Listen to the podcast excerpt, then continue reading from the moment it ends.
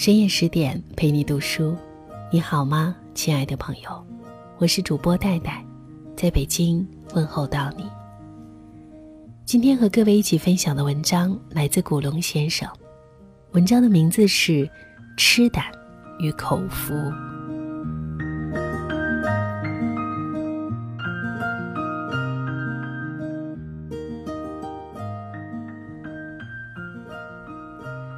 从小就听人说，吃得是福。长大后也常常在一些酒楼饭馆里看到这四个字。现在我真的长大了，才真的明白这四个字的意思。吃得真是福气。唯一令人不愉快的是，现在能有这种福气的人，已经越来越少了。社会越进步，医学越发达。人类的寿命越来越长，对于吃的顾虑也越来越多。心脏、血压、肥胖、胆固醇，这些我们的祖先以前连听都没有听过的名词，现在都已经变成了吃客的死敌。在这种情况下，要做一个真正的吃客，实在很不容易。吃得是福，能吃的人不但自己有了口福。别人看着他开怀大嚼，吃得痛快淋漓，也会觉得过瘾之至。可是能吃还不行，还得要好吃、会吃、敢吃，才算具备的一个吃客的条件。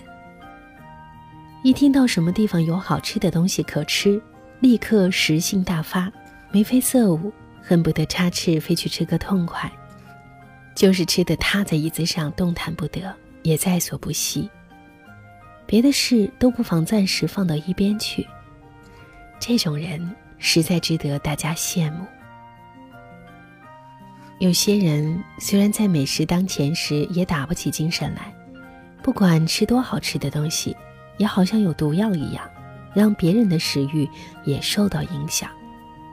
这种人当然是不够资格做吃客的，够资格做吃客的人并不多。我的老师高义宏先生，我的挚友倪匡都够资格。一看到他们坐在桌子上，拿起筷子，我就感觉的精神一振，觉得人生毕竟还是美好的，能活着，毕竟还不错。他们虽然也有些不能吃、不敢吃的顾忌，可是好友在做，美食在岸，他们也从来不甘后人。会吃。无疑是一种很大的学问，三代为官才懂得穿衣吃饭，这不是夸张。袁子才的《随园食谱》有时都不免被人讥为纸上谈兵的书生之见。大千居士的吃和他的画儿一样名满天下，那是倪匡所说，用复杂的方法做出来的菜。做菜是种艺术，从古人茹毛饮血进化到现在。有很多佳肴名菜都已经成为了艺术的结晶。一位像大千居士这样的艺术家，对于做一样菜的选料、配料、刀法、火功的挑剔之严，当然是可以想象得到的。可是倪匡说的也很妙，菜肴之中的确有不少是要用最简单的做法才能保持它的原色与真味儿。所以白煮肉、白切鸡、生鱼片。满台飞的活虾，也依然可以保存他们在吃客心目中的价值。可是要做坛厨的魏公豆腐、大风堂的干烧黄翅这一类的菜，学问就大了。据说大风堂发报翅的法子，就像是武侠小说中的某一门某一派的家传武功绝技一样，传媳不传女，以免落入外姓之手。名厨们在这里拿手绝活时，也是门禁森严，不许外人越雷池一步，就像是江湖上帮派练武一样，谨防外人与后生小子们偷学。奇怪的是，真正会做菜而且常做菜的人，自己却不一定讲究吃。谭派名厨彭老爹就是一例。他在台北时，我去跟他吃饭，如果喝多了酒，他几乎从不动筷子。平时也只不过用些清汤泡碗白饭，再胡乱吃一些泡菜、豆豉、辣椒而已。我看他吃饭，常常觉得他是在虐待自己。会吃已经很不容易，敢吃更难。有的人硬是有吃胆，不管是蜗牛也好，老鼠也好，壁虎也好，蝗虫也好，一律照吃不误，而且吃得津津有味。我有个朋友是武侠电影的明星，非常有名气的明星，温文儒雅、英俊潇洒，也不知道是多少少女心目中的白马王子。一剑在手时，虽千万人亦无惧色。他也真有吃胆。我就看见过他把一条活生生的大蟒蛇用两只手一抓，一口就咬了下去，从从容容，面不改色，就把这条蛇的血吸了个干干净净。他甚至还曾经把一只活生生的老鼠吞到肚子里。唐人话本中还有段记载。说是深州有位诸葛大侠，名动天下。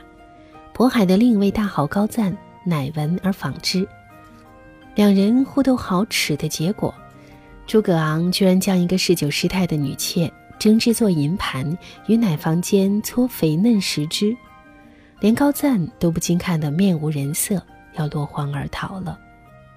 这种吃法，不吓得人落荒而逃才怪。当代的名人中，也有精于引传的前辈，都是我仰慕已久的。高师一红、陈公定山、大风堂主、陈子和先生、唐鲁孙先生、梁实秋先生、夏元宇先生，他们谈的吃，我非但见所未见，而且闻所未闻。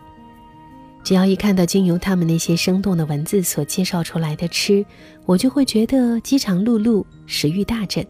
半夜里都要到厨房里去找点残菜鱼肉来打打馋虫。后生小子如我，在诸君子先辈面前，怎么敢谈吃？怎么配谈？我最多也不过能够领略到一点吃的情趣而已。有高朋满座吃一桌由陈子和先生提调的乳猪席，固然是一种不可多得的享受。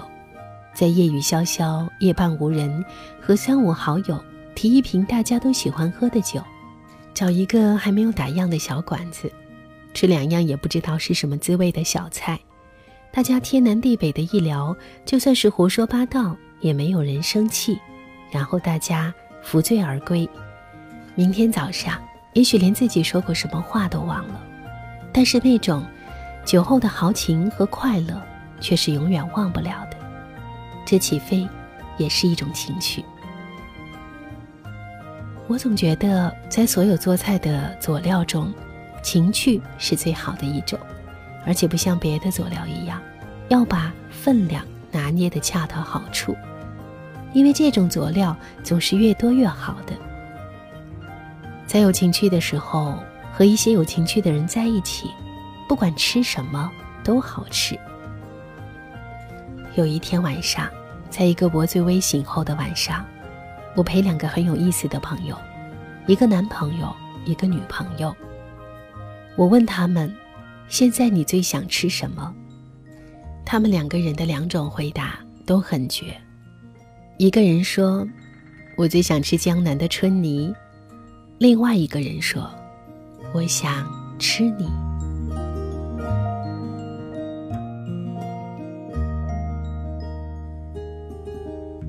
这真的是非常有趣的回答。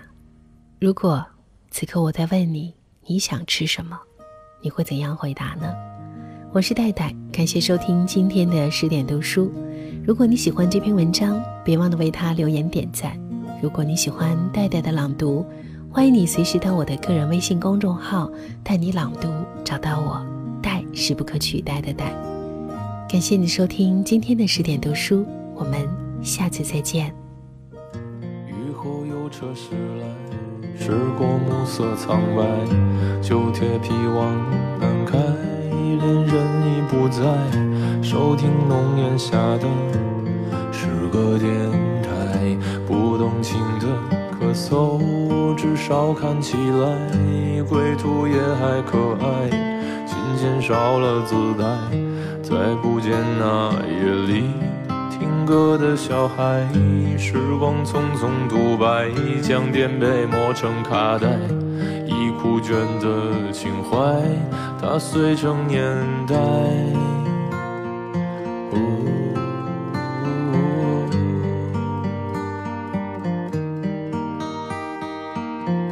就老去吧，孤独别醒来。你渴望的离开，只是无处停摆。就歌唱吧，眼睛眯起来，而热泪的崩坏，只是没抵达的存在。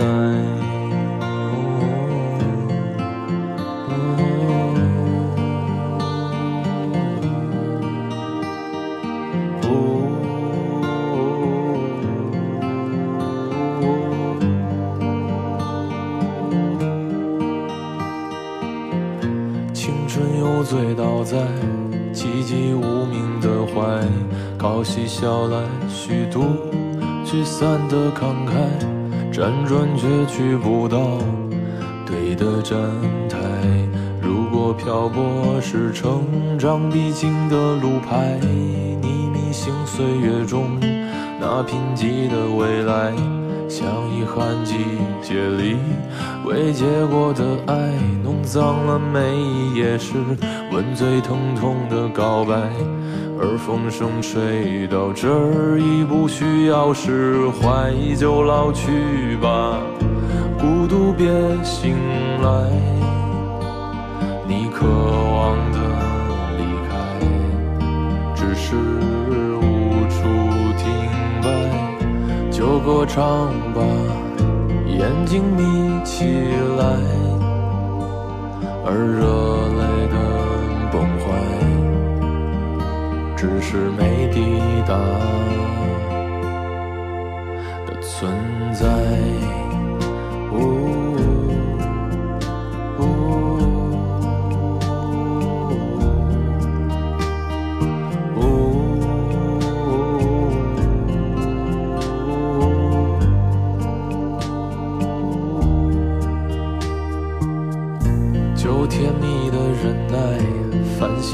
是窗台，光影跳动着，像在困倦里说爱，在无谓的感慨，以为明白，梦到他的地方，尽已爬满青。